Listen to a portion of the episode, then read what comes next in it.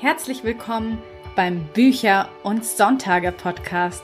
Das sind zwei Dinge, die ohne jeden Zweifel zusammengehören. Ich bin Julia Zieschank, Autorin von Jugend- und Liebesromanen.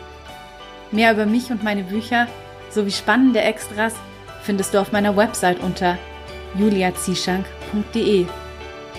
Und jetzt wünsche ich dir ganz viel Spaß mit der heutigen Episode.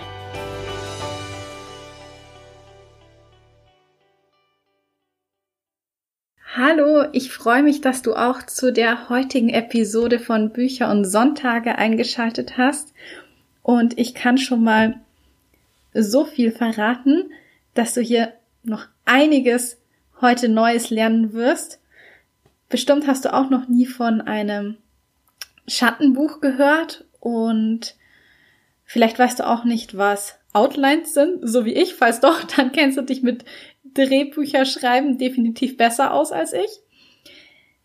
Ich habe hier nämlich heute in dem Gespräch mit Adriana Popesco wahnsinnig viel Neues gelernt und auch sehr viel davon kann man eben prima auf seine Romane anwenden, um sie eben wesentlich spannender, packender, straffer im Plot zu machen, damit man nicht so langatmig schreibt, damit man keine Szenen im Roman hat, die die Handlung eigentlich gar nicht voranbringen und man kann durchs Drehbuch schreiben natürlich auch sehr, sehr viel über Dialoge lernen.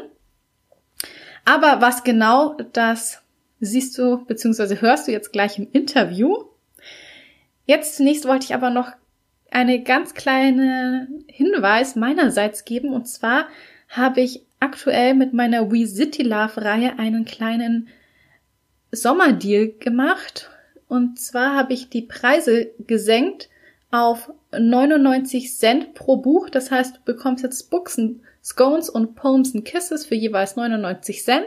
Normalerweise kosten die Bücher 4,99. Ich habe auch echt lange mit mir gehadert, die Preise so niedrig zu äh, senken, weil ich immer finde, dass man dadurch ein bisschen, ja, die, die Wertschätzung für die Arbeit verloren geht, die eigentlich in so einem Buch steckt bei solchen Dumpingpreisen. Im Prinzip ist es wirklich äh, viel, viel zu günstig, um eben der ganzen Zeit und Energie, die man in ein Buchprojekt investiert, gerecht zu werden. Warum ich es aber trotzdem gemacht habe, ist folgender Grund.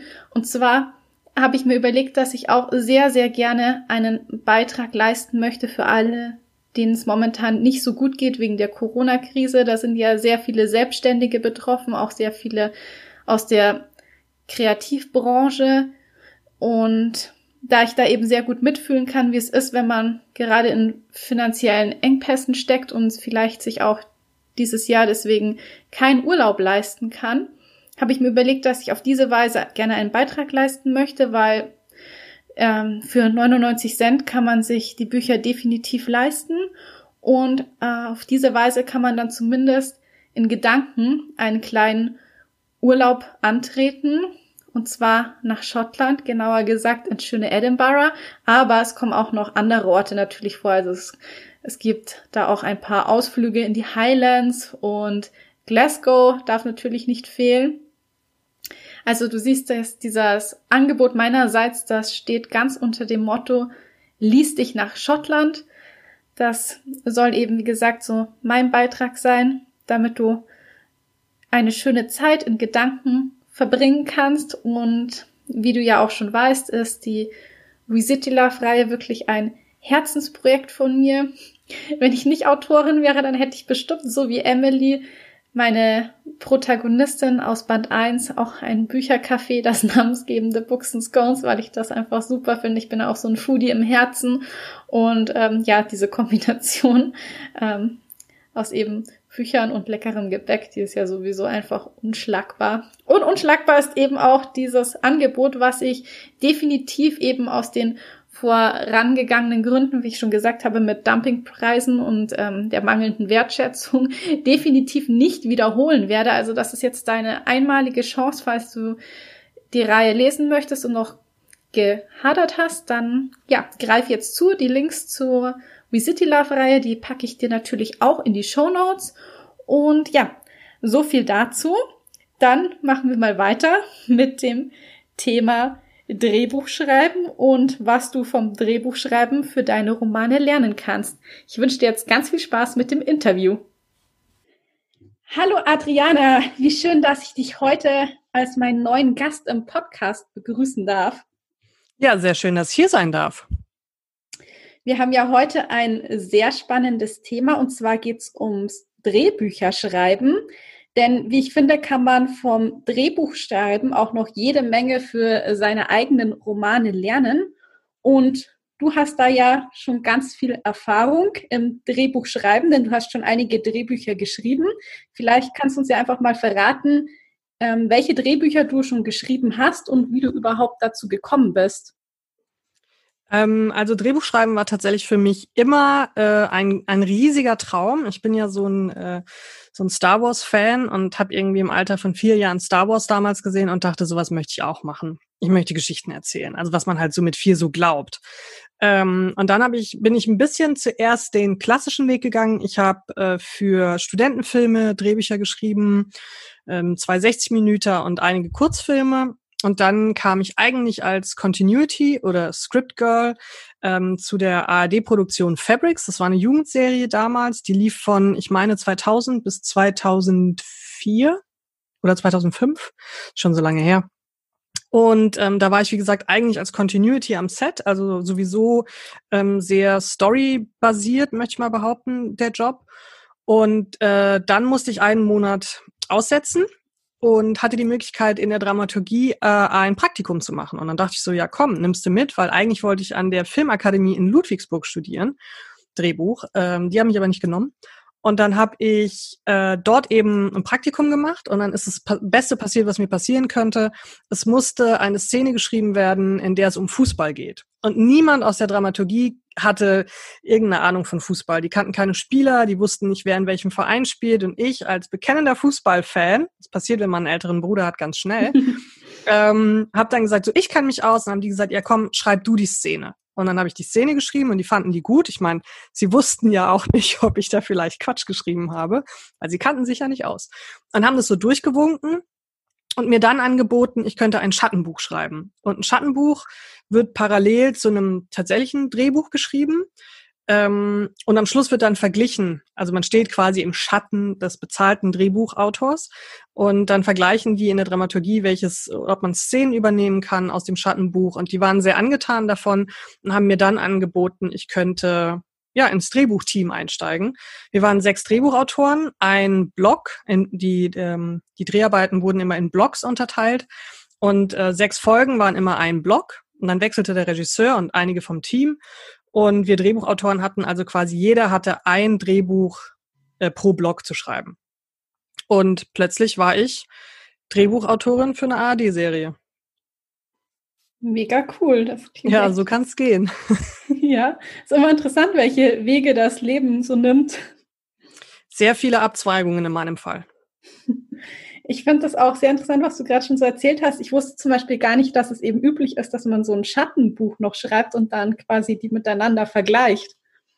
Äh, da gibt's immer, wenn man so ein bisschen den Eindruck hat, dass es, ähm, also es hat tatsächlich eigentlich gar nichts mit der Qualität des eigentlichen Drehbuchautors zu tun.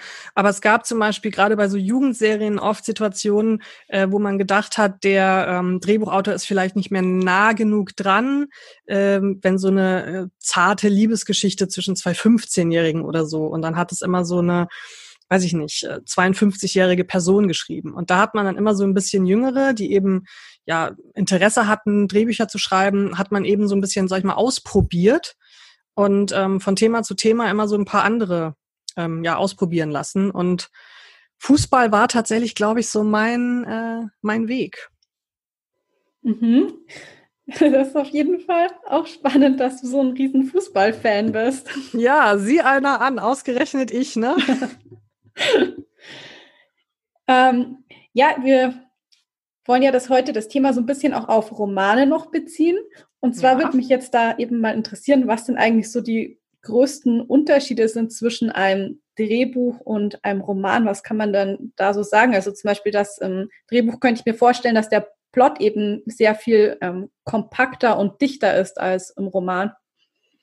Äh, man hat tatsächlich in einem Drehbuch eigentlich fast immer weniger Zeit, um eine bestimmte Entwicklung zu erzählen. Also wenn ich zum Beispiel jetzt vergleiche, sagen wir, du hast so einen 500 Seiten Roman, ähm, wo du wirklich irgendwie die Entwicklung von, von, sagen wir, einer Liebesgeschichte, was ja immer so das Klassische ist, und du kannst es so richtig schön erzählen. Du erzählst vier Dates und wie sie sich dazwischen kennenlernen und du bist ganz viel zum Beispiel bei ihren Gedanken oder auch bei seinen Gedanken. Und das kannst du im Film alles nicht. Du hast ja, wenn man gerade so viel innerer Monolog hat, dann hat man ja eigentlich nur die Chance, sage ich mal, äh, das Ganze über so eine Off-Stimme zu erzählen. Das heißt, man ist viel mehr angewiesen, die Gefühle auch nicht nur ähm, ja, auszusprechen, sondern auch zu zeigen. Und das ist dann eben so ein bisschen ähm, was im Drehbuch, sage ich mal, wenn man es im Drehbuch schreibt. Ich erinnere mich an eine Regisseurin, die von, die immer zu mir gesagt hat, das kannst du dir alles sparen. Weil ich habe zum Beispiel hingeschrieben, ähm, was weiß ich, die Figur eins sagte, da muss ich erst mal drüber nachdenken. Und dann habe ich geschrieben, nimmt einen Schluck Kaffee. Und dann hat meine Regisseurin gesagt, der trinkt den Kaffee, wenn ich es will, weil es schön ist für die Auflösung, also für die Kameraarbeit. Das heißt, dieses ganze, also gerade wenn man für so eine, für so eine Weekly oder eine Daily schreibt, ist man viel, viel mehr bei den Dialogen als bei dem Ganzen, was ja im Roman, finde ich, recht wichtig ist, ist dieses atmosphärische Schreiben. Das Beschreiben von einem Ort, dass der Leser das Gefühl hat, er war schon mal dort oder er ist gerade mit der Figur dort. Das fällt ja beim Drehbuchschreiben, gerade für Serien, wo es kompakt sein muss, komplett weg. Also es ist viel mehr, ich sag mal so auf Handlung. Also es ist so ein bisschen, wir müssen die Handlung vorantreiben, war immer so der, der Standardsatz, der bei uns im Dramaturgiebüro war, war immer, wir müssen die Handlung vorantreiben. Und ich dachte immer so, ja, aber die Charakterentwicklung. Und ich glaube, da habe ich dann irgendwann auch gemerkt, dass ähm, es ja verschiedene Ansätze gibt, sag ich mal, fürs Drehbuchschreiben. Es gibt ja das Klassische, wo man sagt, also wenn man jetzt gerade Christopher Vogler, der ja mein also Christopher Vogler hat dieses fantastische Buch geschrieben. Ich weiß tatsächlich nicht, wie es auf Deutsch heißt. Äh, die Odyssee des Drehbuchschreibens, glaube ich, heißt es. Und ähm, da geht es eben ganz, ganz viel um die Geschichte der Heldenreise und viel auch um, was in der Figur passiert. Und das ist äh, total meine, meine Art irgendwie an einem Buch, ob jetzt Drehbuch oder Roman ranzugehen. Und ähm, ich weiß nicht, wie viel, wenn man jetzt einen Actionfilm schreibt, weiß ich nicht, wie viel innerer Monolog also ich möchte jetzt den Actionfilm nicht zu nahe treten, aber ich weiß nicht, wie viel innerer Monolog äh, unser Held, der die Welt retten muss vor dem heranrasenden Asteroiden, wie viel ja, innerer Monolog da Platz hat. Da hast du im Roman natürlich viel, viel mehr Zeit. Ja, der Roman bietet da doch einfach ganz andere Möglichkeiten, auch eben in die Charaktere einzutauchen, wie du schon sagst, Absolut. durch den inneren Monolog. Sowas kann man ja eben im Film gar nicht wirklich darstellen. Also schwer. Ich glaube, es gibt bestimmt jetzt äh, Leute, die, die das hören und sagen, aber der und der Film, der hat das toll geschafft, mit Sicherheit. Aber ich glaube, dass es, dass man einen Charakter in einem Roman leichter auffächern kann als in einem Film. Ja, das kann ich mir auch vorstellen. Aber ich finde, man lernt ja eben dadurch auch hm, viele Sachen für seinen Roman, wie zum Beispiel was du gerade schon gesagt hast, dass man ja immer die Handlung vorantreiben muss. Also im Roman hat man es ja doch manchmal so, dass man ein paar Szenen hat, die eigentlich nicht wirklich was ähm, für die Romanhandlung beitragen, aber man sie irgendwie trotzdem drinstehen lässt, weil man sie so schön findet. Aber eigentlich sollte ja jede Szene auch eben das erfüllen, den Zweck erfüllen, dass es irgendwie die Handlung voranbringt. Genau, da gibt's ja diesen schönen Spruch, wenn man, ich weiß leider nicht mehr, wer ihn geprägt hat, ist, äh, wenn du zum Beispiel einen Raum beschreibst und du beschreibst die Schrotflinte, die an der Wand hängt, dann muss jemand mit dieser Schrotflinte erschossen werden oder du kannst es streichen. Also das ist genau das eben mit dem, mit dem Voranbringen oder mit dem eben nicht sich, ich neige ja auch dazu, ich weiß das, dass es Längen gibt in meinen Büchern und ich bin sehr froh, dass meine Lektoren mir das da so knallhart sagen, dass ich irgendwie denke, das ist doch wunderschön, wenn wir noch einmal diese wunderschöne Aussicht genießen. Und ich denke dann auch beim Lesen, ja, aber das bringt weder die Figur noch die Handlung, noch trägt es irgendwie dazu bei, dass die Spannung erhalten bleibt. Ähm, ja, und dann sollte mir eigentlich der Satz äh, einfallen, wir müssen die Handlung vorantreiben. Aber ich blende das dann immer aus und denke, aber es ist so schön. Ja, genau, das kenne ich. Das ist immer so ein Ding bei uns Autoren. Ja, aber wirklich.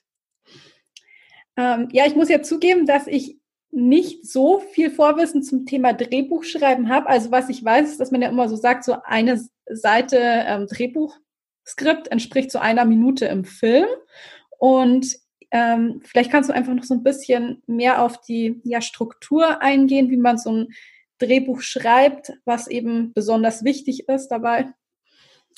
Oh, das ist eine gute Frage. Wie schreibt man ein richtig gutes äh, Drehbuch? Also es gibt ja die, ähm, ich glaube, dass man da immer noch dran festhält, diese Drei-Akt-Struktur, die ja eigentlich ähm, so das, das Klassische ist, dass man in der im ersten Akt wird, sage ich mal, die die normale Welt unseres Helden oder unserer Heldin beschrieben. Dann kommt oft der erste Wendepunkt eben äh, hin zum zweiten Akt, wo wir dann die die Herausforderungen, die neue Welt, die etwas besondere Welt, ähm, also das Abenteuer quasi betreten. Und dann, das ist auch äh, tatsächlich der längste Abschnitt. Also der ist im Prinzip, wenn man so will, könnte man den nochmal in zwei Akte teilen. Und in der Mitte des zweiten Akts sollte, ich sag mal, der große, der große Moment sein, wo dem, wo dem Zuschauer das erste Mal so richtig der Atem irgendwie stockt, wo man so sagt so, nein! Und man denkt aber, haha, doch. Äh, das wäre ganz schön.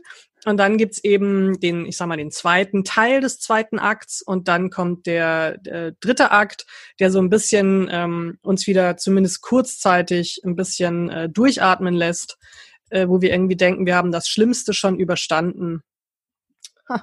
Little did we know, äh, weil es wird dann natürlich gerne immer noch mal ein bisschen, äh, ich sag mal, noch mal ein bisschen schlimmer zum Ende hin, aber ähm, ja, es ist eigentlich so, dass ähm, der dritte, der dritte Akt ist oft dieses äh, der Weg zurück, sage ich jetzt mal. Also gerade wenn man jetzt so Fantasy-Epen oder so nimmt, dann ist das oft so, man hat quasi ähm, ja, dann man macht sich auf den Heimweg, mhm. wie es mhm. so schön heißt. Also man hat dann im Prinzip eigentlich schon so diese sehr klassische Struktur eines Dreiakters im Drehbuch. Genau, also im Prinzip schon. Es ist genau, es gibt dieses Ding eben eine Drehbuchseite ist eine Minute Film. Das ist so der, ja, ich sag mal die die, woran man sich so hält. Dass es natürlich von Drehbuch zu Drehbuch unterschiedlich ist, wenn man jetzt zum Beispiel irgendwie sich vorstellt bei Herr der Ringe und dann ist da eine Seite, wo man sagt Kampfspektakel. Das kann tatsächlich ja auch mal länger sein als eine Minute. Ähm, Gerade bei so Kampfspektakeln. Ich meine, ich würde dann einfach nur schreiben und sie kämpfen. Und dann würde ich sagen, so, das darf jemand anders übernehmen, was dann genau passiert. Da halte ich mich raus. Ähm, aber ja, also es ist dieses eine Drehbuchseite, eine Minute Film. Und wenn man das Ganze dann eben umrechnet auf ein, auf so einen Roman, wenn du dir überlegst, du nimmst zum Beispiel äh, Donna Tarts, der Distelfink, ich weiß nicht, wie viele Seiten der hat, aber der hat ja, glaube ich, über 700 Seiten, ähm, glaube ich zumindest. Da hätte man, wenn man wirklich sagt, man, man hält sich strikt an die Romanvorlage, dann ist man da, glaube ich, ganz schnell bei so einem, weiß ich nicht, sieben Stunden Film. Und die Frage ist, wer hält das aus? Ja, dann muss man eine Serie draus machen. Genau, richtig. Und das ist tatsächlich, glaube ich, heutzutage der gar nicht so dumme Schritt. Weil bevor man, ich sage ja immer, bevor man zu viel vom Film weglässt, dass man genau weiß, man verschreckt die Hardcore-Leser-Fans, weil das bringt ja auch keinem was. Also ja. bei Romanvorlagen sage ich ja immer, wenn es zu lang ist und es passt nicht in einen Film, dann splittet ihn entweder in so eine, was weiß ich nicht, sechs, sechs Folgen Serie oder zwölf Folgen gerne oder macht äh, zwei Filme draus, aber dann meckern ja schon wieder alle, weil es dauert ja dann so lange. Ach, ich sag's dir, ist gar nicht so einfach. Ja, das kann ich mir vorstellen, dass das nicht so einfach ist, da immer allen gerecht zu werden. Ja. Wie gehst du denn eigentlich im Vorfeld so an ein Drehbuch ran? Also fertigst du auch richtig so eine Szenenliste an, um da eben die Szenen runterzubrechen und zu schauen, in welcher Reihenfolge man sie am besten anordnen könnte? Ähm, ich mache tatsächlich äh, immer ein, ein, Treatment, das ist sowas ähnliches, ähm, wo ich so ein bisschen schon auch diese Dreiakt-Struktur äh, reinmache, dass ich einfach gucke, dass es, weil sonst hat man, was ja auch oft in Filmen passiert, ähm, genauso wie auch in, Rom äh, in Romanen, dass man einen sehr, sehr, sehr langen ersten Akt hat. Also dass, dass es quasi, ich sag mal, recht lange dauert, bis man diesen, ja, diesen ersten Wendepunkt der Geschichte hat. Und ich glaube, es schadet nichts, wenn man in so einem Treatment einfach so ein bisschen sich aufschreibt in, in so knappen, wie so im, im Roman würde man sagen, in so Kapitel unterteilt. Weil was anderes ist es ja tatsächlich auch nicht. Weil Drehbuch und Roman sind sich, glaube ich, vom, vom Erzählerischen her ähnlich, von der Dichte der Erzählung allerdings unterschiedlich. Also ich mache mir eben so ein Treatment, dass ich sage, und ähm, das und das und das und das muss passieren im ersten Akt. Dann kommt der besagte zweite Akt, der in meiner Welt ja immer eigentlich zwei zweite Akte sind so ähm, und unterteile da eben die Geschichte in diese, ich sage immer Kapiteln, manche würden sagen Szenen, jetzt sagen wir mal Szenen von mir aus und äh, dann eben die Szenen im dritten Akt bis hin zum Ende und dann gucke ich tatsächlich nochmal drüber und wenn ich das dann durchlese und mir denke, ach, hier passiert genau das gleiche wie in der Szene davor, dann merke ich, dass ich die Szenen zusammenlegen muss. Auch wenn ich es eigentlich schöner fände, die in getrennten Szenen zu halten. Aber man muss, äh, finde ich, gerade beim Drehbuchschreiben sehr, sehr, sehr, sehr, sehr viel, ähm, ich sage jetzt mal, künstlerisches zurückstecken. Also man darf kein Riesenego haben, wenn man Drehbücher schreibt, weil es tatsächlich so ist, dass ganz viele Sachen ähm, gerade, also ich glaube, was das Schlimmste sein könnte, machen bestimmt auch Leute, ich weiß, aber die Drehbuchadaption des eigenen Romans zu schreiben, ist, glaube ich, sowas wie ähm, schriftstellerisches, schriftstellerisches Ritzen. Also das ist, weil man, man hat natürlich Szenen, an denen man unbedingt festhalten will und alle in der Produktion sagen einem, ist zu teuer, das kannst du so nicht produzieren, ähm, das bringt nichts, das muss gekürzt werden und wir nehmen die Essenz äh, da aus dieser Szene und verpacken sie in eine andere Szene weiter hinten und man denkt so, nein, aber ich finde die Szene im Buch so schön. Es interessiert aber niemanden. Also ein Drehbuch ist darauf ausgelegt, möglichst viele Emotionen in einem kompakten, kompakteren Wesen als ein Roman äh, günstig für das Produktionsbudget äh, zu produzieren, dass der Regisseur dann daraus auch nochmal sein eigenes Hack machen kann. Dann kommt ja der Kameramann noch dazu, der sagt, und dann bringe ich noch so ein bisschen Gewürz rein und dann kommt der Schauspieler und sagt, ich spiele die Rolle so. Und man selber als Drehbuchautor sitzt dann da und sagt, okay, cool. Also es ist auch schon passiert. Ja, also ich merke schon beim Drehbuchschreiben reden einem auf jeden Fall sehr viel mehr Leute noch rein, als es beim normalen Romaneschreiben der Fall ist. Ja, weil ich glaube, dass man dass man nicht vergessen darf, das ist ein bisschen wie so, finde ich, so ein Theater-Drehbuch, ähm, hätte ich fast gesagt, ähm, dass man eben sagt, das ist das, was ich geschrieben habe und dann inter interpretieren das der Regisseur, der Kameramann, äh, Kostüm, Requisite, und Schauspieler interpretieren quasi das, was man als Drehbuchautor geschrieben hat. Natürlich ist es gerade in Amerika, das finde ich ja so schön, bei den ganzen Sitcoms ähm, haben die Drehbuchautoren viel, viel, viel, viel mehr Mitspracherecht als zum Beispiel zu meiner damaligen Zeit, ist ja auch schon wieder ein paar Ecken her. Ähm, da war es tatsächlich so, wie gesagt, wenn ich geschrieben habe und da trinkt er, und meine Regisseurin hat gesagt, nee, da trinkt er nicht. Er trinkt zwei Sätze später, weil da steht er nämlich auf und das nehmen wir dann als, als quasi als Initiierung für diese Kamerafahrt, die ihm hinterherfährt. Also man hat wirklich irgendwie was geschrieben und in, im Kopf sah das dann total toll aus und dann kam irgendwie die Regisseurin und hat gesagt, nee, wir machen es so. Und der Schauspieler hat es vielleicht auch ganz anders betont, als man es im Kopf selber hatte. Also da saß man schon auch manchmal, ich habe ja weiterhin als Continuity gearbeitet und war eben jeden Tag am Set und habe auch meine eigenen Drehbücher bei der Verfilmung miterlebt. Und da gab es ganz oft Szenen, wo ich sagte, aber da, da sollte eigentlich was, also ich, ich betone es doch anders. Und ja, der Schauspieler hat es betont, wie er es möchte. Oder wie der Regisseur oder Regisseurin es wollte. Und ja, man saß ganz tapfer daneben und dachte, ja, ich finde es super, ganz toll. ja, muss man sich wahrscheinlich schon dickes Fell zulegen. Also ich sag dir, ein Riesenego ist da tatsächlich fehl am Platz. Ja, das merke ich schon, genau. Und du hast mir jetzt auch im Vorgespräch schon verraten, dass du aus deiner Abschlussarbeit an der Drehschule deinen späteren Roman Goldene Zeiten im Gepäck gemacht hast. Wie macht man denn aus einem Drehbuch einen Roman? Mit sehr, sehr viel Schweiß, Blut und jeder Menge Tränen. Ähm, es war so, dass ich damals diese wunder, wie ich dachte, wunderbare Idee habe für einen ganz wunderschönen Roadtrip ähm, Film, also ein Road-Movie. Und dann haben alle gesagt, das ist super und das ist toll. Und dann habe ich das geschrieben und ähm, habe auch die Verfilmungsrechte zweimal abgegeben. Leider kam die Finanzierung dann nicht zustande. Das heißt, die Rechte sind immer wieder an mich zurückgefallen. Jetzt aktuell sind sie übrigens gerade wieder vergeben. Also es ist ständig ein, ein Kommen und Gehen. Ähm, aber das ist eben jetzt auch schon 15 Jahre her, dass ich das Drehbuch geschrieben habe. Und letztes Jahr ist dann der Roman erschienen und ich habe tatsächlich äh, sind noch viele Änderungen passiert, weil man natürlich zum Beispiel auch viel mehr Zeit hat. Also jetzt war es genau andersrum. Ich habe eine Szene gelesen, die ich damals geschrieben habe und dachte, die ist schon toll, aber kann ich in, als Leser eines Romans nachvollziehen, warum in dieser Szene zum Beispiel die Stimmung kippt? Das war natürlich im Drehbuch war mir das ganz klar, weil ich dachte, na, natürlich, das machen die Schauspieler und dann wechselt ein bisschen das Licht und mit der Musik, die man, also man hat ja im Film auch, um das jetzt mal kurz zu retten, ganz, ganz viele tolle Möglichkeiten, eine kurze äh, Szene schon sehr deutlich an den Zuschauer zu tragen.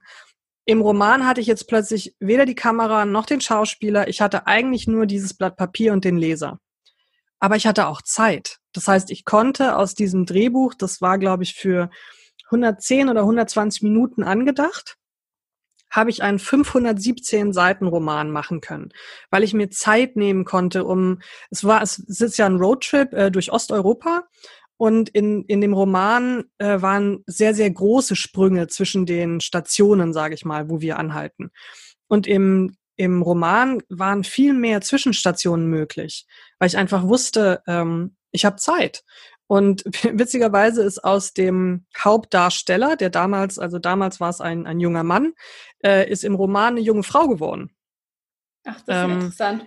Ja, weil damals war, als das, damals gab es noch Zivildienstleistende und ich dachte, super, wir nehmen den äh, leicht kiffenden Zivildienstleistenden, der das alles nicht so ernst nimmt und eigentlich nur seine Zeit absetzen will.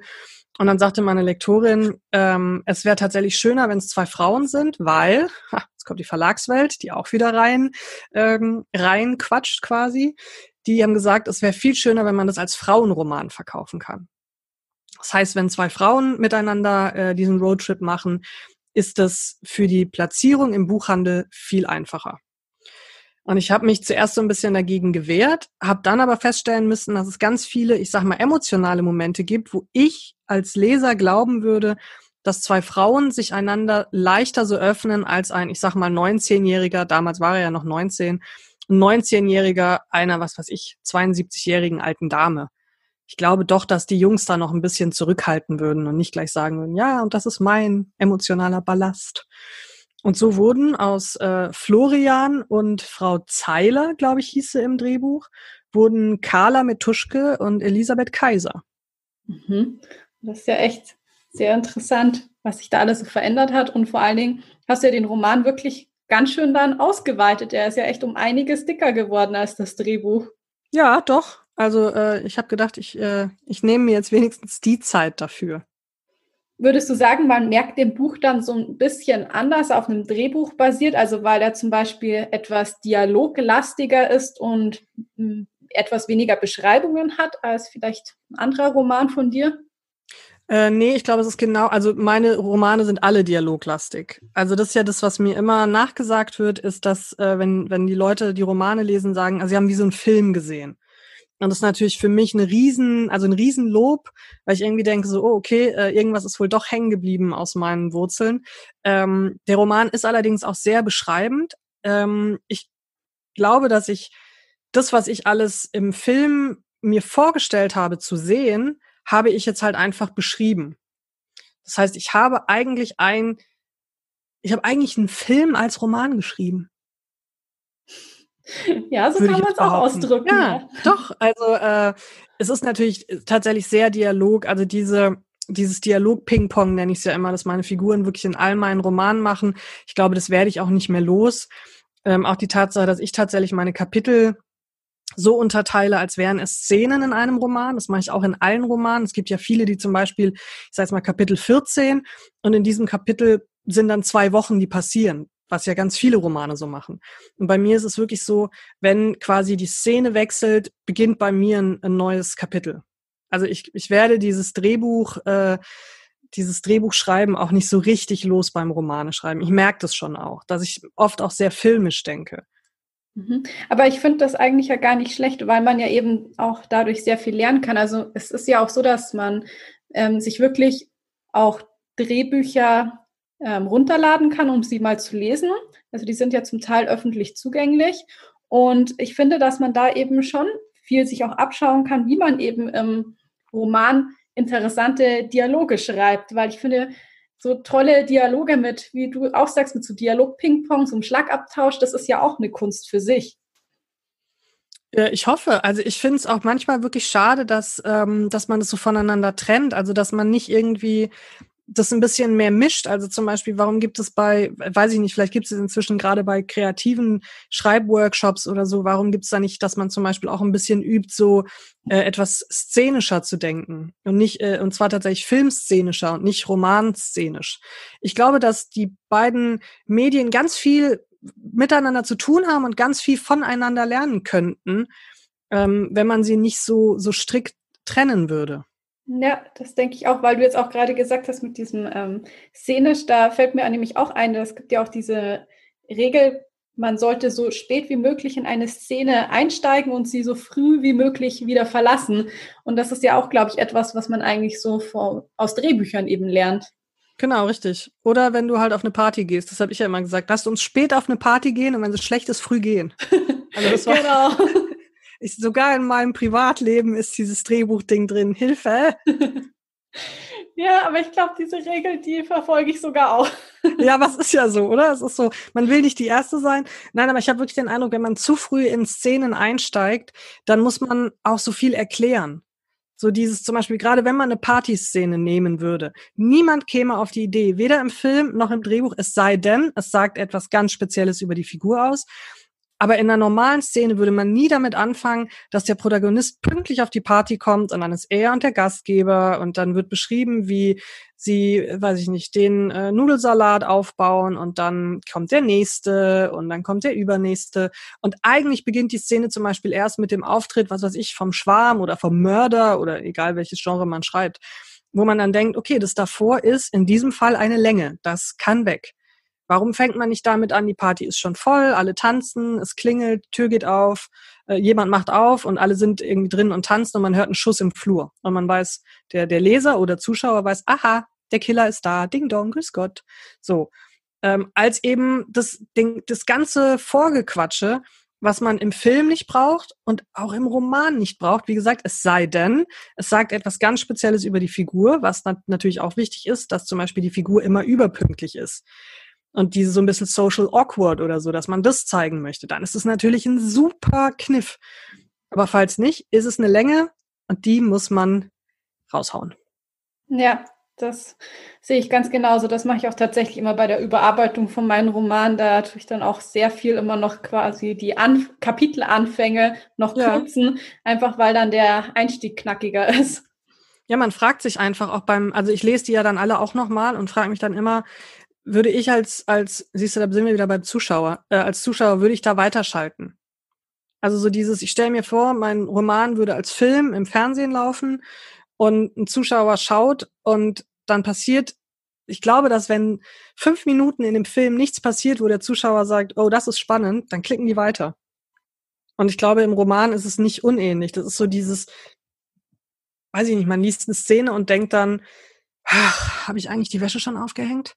Und klappt das Buch zur Seite. Und das ist das Schlimmste, was ich mir vorstellen kann, ist, dass einer mitten in der Szene in meinem Roman denkt, ach ja, Mist, ich muss ja noch die Blumen auf dem Balkon gießen. Weil dann waren die Gedanken nie so sehr beim Buch, wie ich es mir gewünscht hätte beim Schreiben. Und da muss man, muss ich dann immer wieder sagen, das ist eine Länge und das muss raus und das ist eine Länge. Und ich hasse es zu kürzen. Ich bin wirklich, ich bin der weltschlechteste Kürzer. Meine Lektoren wissen das auch und kürzt schön fleißig für mich mit. Aber ähm, ich werde besser, von Roman zu Roman. Bin ganz stolz. Ja, sehr schön. Das ist ja auch immer toll, wenn man sich weiterentwickelt. Wobei ich sagen muss, ich habe immer gar nicht so viel Probleme damit zu kürzen oder auf den Punkt zu kommen. Also ich denke mir nämlich sogar oft bei Büchern, die so dick sind und die ich lese, dass ich mir denke, ach, ja, also jetzt so 200 Seiten weniger, da hätte mir das Buch besser gefallen, einfach weil dann eben diese Längen raus gewesen wären. Ja, das stimmt. Es gibt tatsächlich auch viele Bücher, bei denen ich denke, ähm, Darf ich das sagen oder werde ich dann geköpft? Ich werde vermutlich geköpft, aber egal. Ich liebe ja die Bücher von David Nichols. Der hat ja unter anderem ähm, zwei an einem Tag geschrieben. Mhm. Und ähm, ich weiß nicht, wie das Buch auf Deutsch heißt, Starter for Ten, was ich noch äh, viel, viel, viel mehr mag als äh, äh, zwei an einem Tag. Und in all seinen Büchern ist mir aufgefallen, er hatte in, also meiner Meinung nach, das perfekte Ende. Er hatte das perfekte Ende und dann kommen noch 20 Seiten. Noch 40 Seiten. Und dann denke ich mir immer so, oh nein, da, da merke ich richtig, wie der Autor die Figuren noch nicht loslassen wollte. Und dann wird noch was erzählt und noch was erzählt, wo ich immer denke, warum hast, warum hat ihm niemand gesagt, dass das das perfekte Ende wäre? Das, das wäre, man hätte das Buch zugeschlagen und gesagt, ach, herrlich. Und so ist man am Schluss, dass man sagt, okay, ja, mh, er will mir das noch erzählen und er will das noch erzählen und ja, das weiß ich aber eigentlich alles schon, aber okay, erzähl's mir nochmal. Hm, hm, hm. Und dann macht man das Buch zu und denkt so, ja, das Ende war schwach. Obwohl das Ende gar nicht schwach war. Es war quasi der Appendix, den man nicht mehr gebraucht hätte. Und das denke ich mir leider bei, bei vielen Büchern, und es gibt auch bestimmt Leute, die sich das bei meinen Büchern denken, alles gut. Ähm, aber wie gesagt, ich glaube, ich werde besser im, im Kürzen. Mhm. Ja, also ich bin da auf jeden Fall ganz bei dir mit dem, was du gerade gesagt hast. Jetzt wollte ich dich noch gerne fragen, weil du mir auch verraten hast, dass du die Outlines von In aller Freundschaft geschrieben hast. Was ja. sind denn überhaupt Outlines und wie geht man da eben vor? Wie schreibt man die? Ähm, Outlines ist im Prinzip das, äh, wenn heutzutage würde man sagen, das Handout ähm, für die für die Drehbuchautoren. Ähm, es gab ja bei in aller Freundschaft, ich weiß tatsächlich nicht, ob das immer noch so ist, aber ich gehe mal davon aus, ähm, quasi die Dramaturgen, also das Dramaturgie-Team. Und das hat ja immer schon vorausgeschrieben. Also während quasi die unten was gefilmt haben und die Drehbuchautoren schon was geschrieben haben, waren die ja immer, weiß ich nicht, zehn Folgen voraus. Und ähm, die, die die Outlines geschrieben haben, wie zum Beispiel ich, wir hatten sowas wie ich sage jetzt, ich erfinde jetzt Namen, weil ich mich tatsächlich auch keinen einzigen Namen mehr erinnern kann. Äh, Peter muss in dieser Folge einen, ähm, einen Konflikt haben mit äh, dem Professor Dr. Brinkmann. Ich weiß, das war die Schwarzwaldklinik. Ähm, und der Fall, der im Fokus steht von dem Patienten, ist Herr Baumann und der ist äh, Schreiner. Das war tatsächlich mal eine Outline von mir. Und der schneidet sich so in die Hand, dass er einen Nerv kaputt macht und in dem Beruf nicht mehr arbeiten kann. So, das war die Infos, die wir bekommen haben. Wir haben daraus eine Outline geschrieben, sprich, äh, wir haben, also im Prinzip wie ein Treatment ein bisschen. Wir haben geschrieben, in Szene 1 wird zum Beispiel der Herr Baumann eingeliefert. Ähm, dann mussten wir recherchieren, was für eine Verletzung oder Krankheit die hatten. Wir hatten dann so ein Ärzteteam, die wir kontaktieren konnten, wo wir sagen konnten, okay, der muss sich mit, ähm, mit so einer Säge in die Hand schneiden, welche Sehne kann verletzt werden, wie heißt es, da haben wir die ganzen Infos bekommen, haben das eingebaut. Wenn wir fertig waren, haben wir das nochmal zur Überprüfung geschickt. Die haben dann gesagt, ja, so läuft es ab. Weil gerade bei in aller Freundschaft musst du ja ähm, die medizinischen Kenntnisse haben oder zumindest medizinisch fundiert was abgeben. Und ich habe jetzt zum Beispiel nicht Medizin studiert. Ich hätte da auch schreiben können, der, der säbelt sich den halben Daumen ab und der wird dann wieder dran geklebt und alles ist schön dafür hatten wir eben dieses Ärzteteam, die dann gesagt haben, so funktioniert's. Und äh, dann habe ich eben geschrieben, in Szene 1 ist dieser Konflikt mit dem Herrn Dr. Brinkmann und das wurde dann an den ähm, Drehbuchautoren rausgegeben und der hat basierend auf diesen Outlines ein Drehbuch geschrieben für diese Folge. Und so lief es immer. Also so lief es auch damals bei Fabrics. Da habe ich allerdings die, da war ich quasi in der anderen Position, da habe ich die Drehbücher geschrieben und bei In aller Freundschaft äh, die Outlines. Mhm, interessant, ja. Das ist nochmal so ein ganz neuer Einblick gewesen, also eben in diesen ganzen Prozess, wie Filme entstehen, wie gesagt. Also ich wusste vorher auch gar nicht wirklich, was Outlines sind. Deswegen schön, dass wir da auch mal drüber geredet haben. Also das ist halt äh, natürlich hauptsächlich bei Serien, die eben auch so schnell und so viel produzieren müssen. Dass es da äh, quasi die Drehbuchautoren gibt, aber quasi nochmal eine Instanz, die einfach darauf achtet, dass man zum Beispiel einen Handlungsstrang. Man kann ja nicht irgendwie sagen, in Folge 9 wird Person X schwanger und dann ist man irgendwie in Folge 15 und hat total vergessen, ach Mist, die war ja schwanger. Also da gibt's wirklich quasi nochmal eine Instanz, die einfach guckt, dass man stringent die Handlungen erzählt, weil gerade in Serien ist es ja so, dass ähm, zum Beispiel, wenn man jetzt so eine Staffel nimmt, mhm. ist ja so, dass es gibt eine Dramaturgie für jede Folge. Das heißt, man hat so eine Geschichte, sage ich mal, wie zum Beispiel der, der sich in die Hand sägt. Das ist die Geschichte, die ähm, erzählt wird in Folge 9 als Beispiel. Ähm, und dann gibt es aber ja immer noch eine, ich sag mal, einen Erzählbogen, der sich über die komplette Staffel zieht. Wie zum Beispiel äh, kommt der Pfleger mit der Chefärztin zusammen. Das heißt, das ist die Geschichte, die man über mehrere Folgen erzählt, die dann natürlich gerne am Ende der Staffel höchst dramatisch endet, und zwar entweder so, dass sie sagen, sie kriegen sich oder er stirbt bei einem Autounfall, so Sachen, die man gerne genommen hat. Und dann hat man für die nächste Staffel wieder einen anderen großen Erzählbogen. Und es gibt immer, wenn man zum Beispiel weiß, es ist eine, eine Serie, die kriegt drei Staffeln, dann hat man immer einen Erzählbogen, der über, also der quasi der Erzählbogen der Serie ist. Das ist zum Beispiel, weiß ich nicht, bei äh, Grey's Anatomy wird, heißt sie Meredith Grey, wird sie eine gute Ärztin. So, das ist quasi das Thema der Serie. Das Thema der, äh, der ersten Staffel ist, als Beispiel kommt sie mit diesem Dr. Shepard zusammen.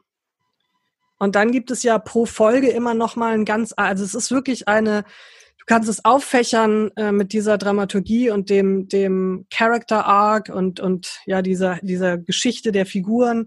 Es, es würde jetzt sehr ins Detail gehen, das erspare ich dir. Ja, aber mir fällt gerade auf, dass man das eben auch schon wieder super auf ähm, Romane übertragen kann, weil gerade wenn man zum Beispiel eine Reihe schreibt, eine Trilogie, dann sollte man ja auch einen großen Handlungsbogen für alle drei Romane haben und dann jeweils nochmal einen einzelnen Handlungsbogen für jeden, jedes einzelne Buch. Genau richtig. Das ist im Prinzip genau dieses System, dass man eben sagt, oder wenn man, wenn man auch sagt, das ist wirklich eine Reihe, wie zum Beispiel bei, ähm, es gibt ja so ganz viele so Krimi-Reihen, die ja so zwölf Folgen, äh, Folgen, sag ich, siehst du? zwölf Folgen, ähm, zwölf äh, Fälle zum Beispiel von einem Kommissar. Das ist ja zum Beispiel auch häufig, äh, dass man sagt, der Kommissar hat zum Beispiel Probleme mit seiner Frau als Beispiel. So, das ist das Private dann äh, der Kommissar und sein Vorgesetzter zum Beispiel. Und dann gibt es ja auch gerade in so Mystery-Serien, gibt es ja auch immer einen Bösewicht, der immer wieder auftaucht wo man genau weiß, das ist quasi die, der große Bogen. So wird äh, unser Ermittler gegen den Serienkiller am Schluss gewinnen, ja oder nein. Aber dazwischen löst er auch ganz normale Fälle. Also es lässt sich wirklich übertragen von Serie, von Film, ganz oft auf Roman und auf, auf so Reihen, die ja jetzt auch gerade wahnsinnig ähm, aktuell sind. Also von daher ist, ich sag ja immer, also dieses Buch von Christopher Vogler oder Vogler, wenn man es äh, ausspricht, wie es wie es da steht, äh, The Hero's Journey, das kann ich jedem Romanautor nur wirklich 10, 100 Mal empfehlen. Ja, das Buch, das suche ich dann nachher gleich mal raus und dann verlinke ich das auch in den Show Notes. Unbedingt. Ja, danke für den tollen Tipp. Und ja, wir haben jetzt auch schon viel über deinen Roman Goldene Zeiten im Gepäck gehört. Und dazu lese ich ja im Anschluss auch noch eine kleine Hörprobe vor. Jetzt würde ich dich, ja, du hast jetzt schon gesagt, es ist ein Roadtrip, aber vielleicht kannst du trotzdem noch mal ein bisschen mehr darüber erzählen, worum es denn genau geht in dem Buch. In dem Buch geht es um die Seniorenheimbewohnerin äh, Elisabeth Ellie Kaiser, die ähm, beschließt eines Tages, sie erpresst eine Pflegerin, und zwar Carla Metuschke, mit einer Information, die sie nicht haben sollte über besagte Pflegerin und ähm, sagt, so, und Sie, meine Liebe, fahren mich jetzt ein bisschen durch Europa. Und die sagt, nee, mach ich nicht. Und dann sagt sie, gut, dann gehe ich zur Heimleitung. Und dann sagt sie, nee, ba, ba, ba, ba, ba. und dann fahren sie mit Carlas altem Renault der rostigen Lola, also der, das mhm. Auto hat tatsächlich einen Namen, äh, fahren sie quer durch Europa mit einem bestimmten Ziel. Und äh, für alle, die jetzt Angst haben, nein, Frau Kaiser ist nicht krank. Frau Kaiser hat keine unheilbare Krankheit, weil das ja oft in solchen Romanen als Motivation genommen wird, so dieses, ich möchte einmal noch was erleben, bevor ich sterbe. Nein, das ist es hier nicht. Es ist sehr humorvoll und äh, der Roman wird auch in zwei Zeitebenen erzählt. Wir sind einmal also quasi in der Jetztzeit auf dem Roadtrip mit Carla und Frau Kaiser. Das wird aus Carlas Sicht erzählt. Und wir kriegen Rückblicke in das Jahr 1956 äh, in Melbourne, Australia. Da war nämlich die Olympiade aus der Sicht einer sehr jungen ähm, Ellie Kaiser, die damals ungefähr 17 war. Mhm. Also es Und am Schluss äh, Taschentücher mitnehmen, gell? Oh, okay. Ja. Also doch ein dramatisches Ende, trotz, obwohl es keine schlimme Krankheit gibt, okay. Ja. Hoffe ich. Oh Gott, vielleicht lachen die Leute am Schluss auch einfach. Nee, also ich finde, das klingt mega interessant. Ich mag sowas ja eh, Roadtrips und ähm, humorvoll. Also das klingt ja eh genau nach meinem Geschmack. Yes! Ich glaube sowieso, dass ich jetzt, ich habe schon so ein bisschen reingelesen für die Hörprobe und ich war ja eh schon so ein bisschen angefixt danach. yes, yes, yes. Ah, das freut mich tatsächlich sehr, sehr, sehr. Ja, liebe Adriana, äh, wenn man jetzt gerne noch mehr über dich und dein spannendes Leben als Autorin und ähm, ja, Drehbuchschreiberin erfahren möchte, wo findet man dich denn überall auf Social Media? Ich bin natürlich bei Twitter unter Popescu schreibt. Popescu wird geschrieben Paula, Otto, Paula, Emil, Siegfried, Cäsar, Ulrich. Das musste ich in meinem Leben so oft buchstabieren. Ich glaube, ich könnte es auch um 4 Uhr nachts. Bei Instagram ebenfalls Popescu, dann allerdings Unterstrich äh, Strich schreibt. Und auf meiner Homepage, ich bin bei Facebook, ich bin bei YouTube ähm, und ich bin äh, auf Buchmessen, ich bin auf Lesereisen. Ähm, also ja, schaut einfach vorbei.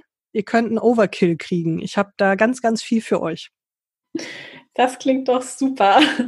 Ich verlinke das auf jeden Fall auch alles noch in den Show Notes. Und dann würde ich jetzt zum Schluss noch gerne von dir wissen, wie denn für dich ein perfekter Sonntag aussieht. Ein perfekter Sonntag ähm, sieht so aus, dass ich ausschlafe. Ich habe nämlich nur sonntags den Wecker aus. Ähm, dann ein bisschen mit meinem flauschigen Malteser-Hund kuschel, rausgehe, Kaffee trinke und dann im Idealfall den Sonntag mit Freunden, Familie oder meinem Freund verbringe, ganz weit weg von Social Media. Also einfach mal abschalten. Ja, einmal die Woche ist das, glaube ich, erlaubt.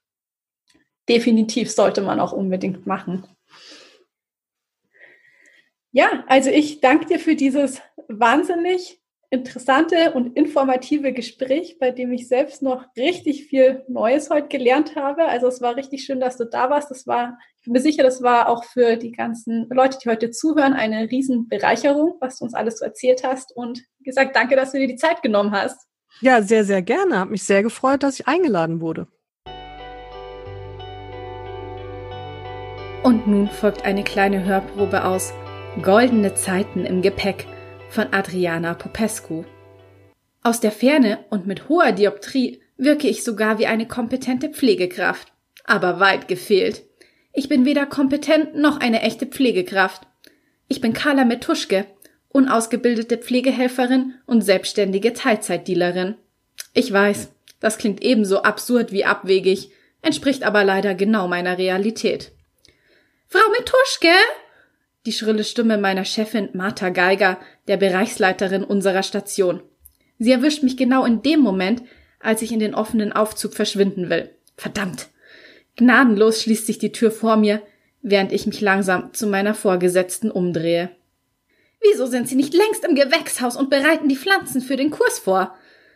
Wenn ich ihr diese Frage wahrheitsgemäß beantworten würde, hätte ich A. die Polizei am Hals und B. keinen Job mehr. Also versuche ich mich stattdessen an einem freundlichen Lächeln. Bin gerade auf dem Weg. Das will ich auch schwer hoffen. Ach, und achten Sie heute bitte darauf, dass Sie nicht wieder zu spät mit Ihrer Mittagsrunde fertig sind.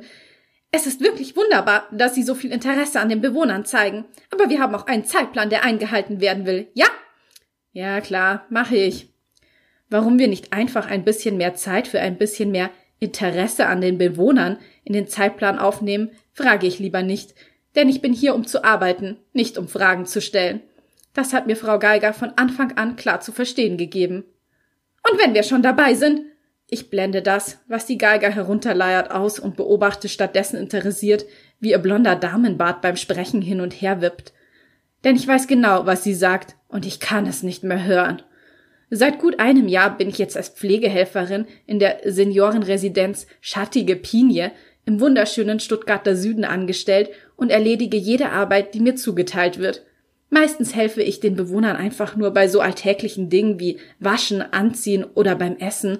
Und natürlich muss ich das alles als unausgebildete Hilfskraft ohne Tariflohn fein säuberlich dokumentieren, damit das ausgebildete Pflegepersonal weiß, wie viel Tee Herr Römer oder Frau Zimmermann heute getrunken hat.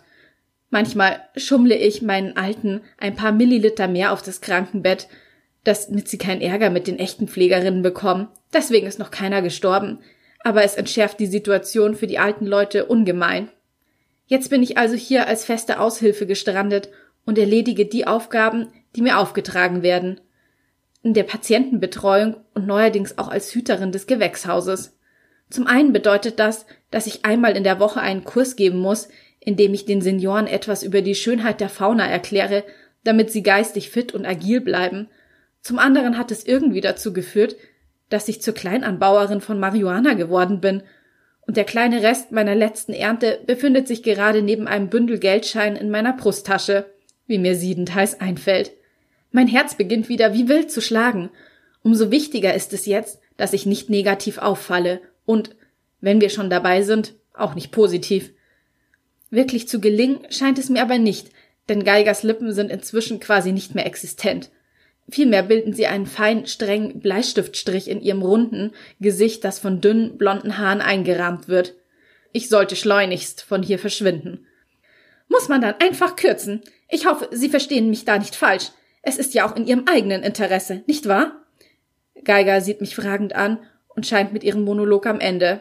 Ja, verstanden. Dann gehe ich mal. Schnell. Tun Sie das. Hektisch drücke ich mehrmals den Fahrstuhlknopf neben mir und als sich die Tür endlich öffnet, hetze ich aus Geigers Blickfeld und atme tief durch. Dieser kleinkriminelle Nebenjob ist nicht gut für meine Nerven und mein Herz. Das größte Risiko dabei ist aber nicht einmal, dass ich in flagranti von Geiger beim Dealen erwischt werde, sondern eher, dass die Senioren sich verplappern. Denn sie tratschen gerne. Vor allem über Themen, über die man im Allgemeinen zu schweigen hat. Wie zum Beispiel die eigenen Gebrechen und Körperausscheidungen oder eben den Kauf und Konsum von illegalen Drogen. Gerade als ich die Fahrstuhltür endlich schließen will, schlüpft die alte Kaiser zu mir ins Innere. Wunderbar. Die hat mir gerade noch gefehlt. Die schattige Pinie fährt ja wirklich jede Menge sonderbarer Charaktere auf, angefangen bei Herrn Römer, der als ehemaliger Universitätsprofessor noch immer viel Wert auf sein Äußeres legt und sich gerne mal einen Joint reinpfeift über die schwerhörige Frau Zimmermann, die fast täglich vergisst, ihr Hörgerät einzuschalten, bis hin zu Frau Kaiser, die erst seit kurzem hier ist und mir gerade ein knappes Nicken zuwirft. Man sieht es ihr nicht auf den ersten Blick an, aber irgendetwas stimmt nicht mit ihr. Wie jeden Tag ist sie auch heute wieder so schick gekleidet, als würde sie auf royalen Besuch oder ein erstklassiges Date warten. Sie trägt eine schlichte, aber sicherlich teure schwarze Stoffhose, eine cremefarbene Seidenbluse, an der eine edle silberne Brosche hängt, dazu passende Perlenohrringe und einen Hauch von Lippenstift. Ein süßlicher, aber unaufdringlicher Duft lässt mich wissen, dass sie nicht auf ein paar Spritzern Parfüm verzichtet hat. Dazu sind ihre hellgrauen Locken wie immer perfekt frisiert. Trotzdem stimmt etwas nicht mit ihr. Ich weiß nicht genau, was es ist, aber gerade diese adrette Harmlosigkeit macht mich misstrauisch. Und die Tatsache, dass sie mir in letzter Zeit ständig über den Weg läuft. Rein zufällig natürlich. Hin und wieder will sie auch etwas von mir, ein frisches Handtuch oder eine extra Portion Nachtisch, aber meistens ist sie einfach nur in meiner Nähe. Ich drehe mich um und da steht sie. Auch wenn es vielleicht paranoid klingen mag, habe ich seit längerem das Gefühl, dass sie mich irgendwie beobachtet. So wie jetzt. Sie starrt mich förmlich an, über die verspiegelte Fahrstuhltür hinweg. Mal sehen, wer als Erste blinzelt. Ich vermute außerdem, dass sie heimlich eine Visagistin beschäftigt. Wie sonst kann sie zu jeder Tages- und Nachtzeit und jenseits der 70 so viel gepflegter aussehen als ich. Plötzlich bin ich fast froh, dass wir gerade diesen absurden Starrwettbewerb am Laufen haben, denn auf den Anblick des ernüchternden Bildes meiner selbst kann ich gut verzichten. Den schiefgeschnittenen Pony meiner braunen, schulterlangen Haare, den jeder Glanz fehlt, die tiefen Ringe unter meinen dunkelbraunen Augen und die für den Sommer unnatürlich blasse Haut.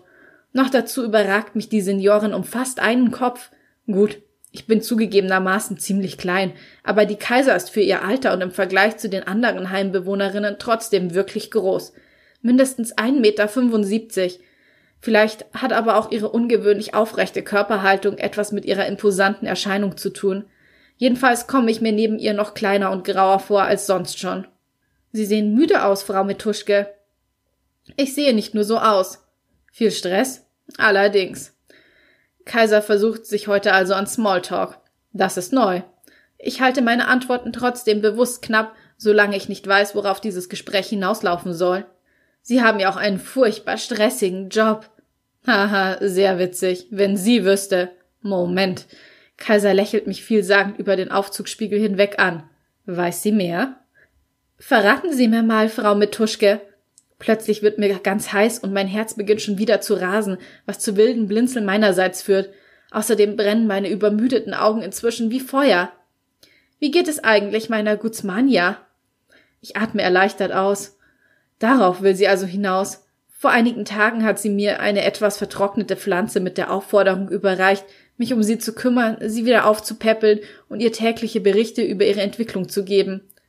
Aufgepäppelt habe ich das eigenwillige Truppengewächs. Berichte habe ich allerdings nicht geliefert. Sie meinen Selina? Wer ist denn bitte schön Selina? Na, ihre Pflanze. Ich habe mir erlaubt, ihrer Guzmania einen Namen zu verpassen. Sie zieht eine Augenbraue in die Höhe und wirft mir erneut einen vielsagenden Blick zu, der von Respekt für meine Hingabe bis hin zu Sie sind bescheuert mit Tuschke alles bedeuten kann. Wie Sie meinen. Also, wie geht es meiner Selina? Bestens, blüht und gedeiht. Kaiser scheint trotzdem nicht ganz zufrieden. Was denn? Das wollten Sie doch, oder? Deswegen haben Sie mir das halbtote Ding doch angeschleppt, damit ich es rette. In der Tat, und das haben Sie. Plötzlich hält sich ihre Miene etwas auf, allerdings auf eine Art und Weise, die mir nicht wirklich gefällt. Sie hat plötzlich eher etwas von einem Haifisch kurz vor dem Angriff. Dann stimmt es also, was man über sie sagt. Was stimmt und was sagt man über mich? Mein ganzer Körper spannt sich mit einem Mal wieder an. Die Gerüchte hier im Haus besagen, sie hätten einen grünen Daumen. Kaiser gehört nicht zu meinen Kunden, ergo sollte sie auch nichts über mein zweites Standbein oder meinen grünen Daumen wissen. Mich beschleicht aber immer mehr das Gefühl, dass sie vielleicht doch von meiner zusätzlichen Einnahmequelle weiß. Oder will sie vielleicht sogar in den Kreis meiner Kunden aufgenommen werden? Na ja, klar habe ich einen grünen Daumen. Ich bin ja auch für das Gewächshaus zuständig. Zugegebenermaßen wollte ich, als ich die Aufgabe übernommen habe, einfach eine Möglichkeit haben, ab und zu mal ungestört eine Zigarette zu rauchen. Über Pflanzen wusste ich gerade einmal, dass man sie gießen und düngen sollte. Zu meiner eigenen Überraschung bin ich aber tatsächlich ganz gut im Umgang mit Pflanzen, sei es Kohlrabi oder Hanf. Frau Kaiser sieht mich noch immer eindringlich an. Da öffnet sich plötzlich die Fahrstuhltür und Frau Zimmermann betritt den engen Lift. Die zierliche, weißhaarige Frau stellt sich lächelnd neben mich. Guten Morgen, Frau Mituschke! Auch heute hat sie ihr Hörgerät nicht eingeschaltet, denn sie schmettert mir ihre Begrüßung entgegen. Guten Morgen, Frau Zimmermann. Sie lehnt sich etwas zu mir herüber. Haben Sie für mich die zwei Zigaretten, die ich bestellt habe? Ich starre Frau Zimmermann fassungslos an, und die beiden Joints in meiner Brusttasche fühlen sich mit einem Mal tonnenschwer an. Doch die alte Dame lächelt mich nur selig an, und ihre hellgrauen Augen funkeln ein kleines bisschen gegen die wachsende Trübheit. Es fällt mir schwer, wütend auf sie zu sein, selbst jetzt, da wir eine interessierte Zuhörerin haben. Ich wusste gar nicht, dass Sie rauchen, Dorothea. Kaiser lächelt die alte Frau freundlich an. Diese winkt nur ab. Nur vor dem zu Bett gehen. Ich schlafe viel besser, seitdem Frau Metuschke mir ihre Zigaretten gibt. Großartig. Spätestens jetzt dürfte Frau Kaiser ein Licht aufgehen, und wenn Frau Zimmermann noch etwas lauter brüllt, wird es auch die Geiger in ihrem Büro drei Stockwerke über uns hören. Frau Metuschke, Sie sollten keine Zigaretten an alte Damen verteilen. Kaisers Blick und ihr Ton sind nicht wirklich tadelnd, eher wissend. Dann wendet sie sich wieder an Frau Zimmermann. Und nur zur Sicherheit, Rauchen ist tödlich. Ach was, das Leben ist tödlich. Zimmermann kichert über ihren eigenen Witz, während ich Kaiser genau beobachte. Sie lässt sich nicht in die Karten schauen, behält eine gewisse Distanz und hat doch immer diesen glasklaren Blick, den einige Bewohner hier vermissen lassen. Zu meiner Erleichterung erreichen wir das Erdgeschoss, bevor Zimmermann noch mehr herausposaunen kann, und die Tür öffnet sich. Kaiser verlässt als erster den Fahrstuhl, allerdings nicht, ohne mir noch einmal einen seltsamen Blick aus ihren klaren blauen Augen zuzuwerfen. Die Seniorin macht mich nervös, und ich weiß noch immer nicht, ob sie eine Kundin werden oder mich verpfeifen will. Frau Zimmermann hakt sich bei mir unter und wir gehen langsam, sehr langsam, den Gang entlang. Komische Frau, diese Kaiser, nicht wahr? Die Zimmermann riecht nach einer Mischung aus Pulmollbonbons und Jasmin, während sie mir die Frage ins Gesicht schmettert. Allerdings.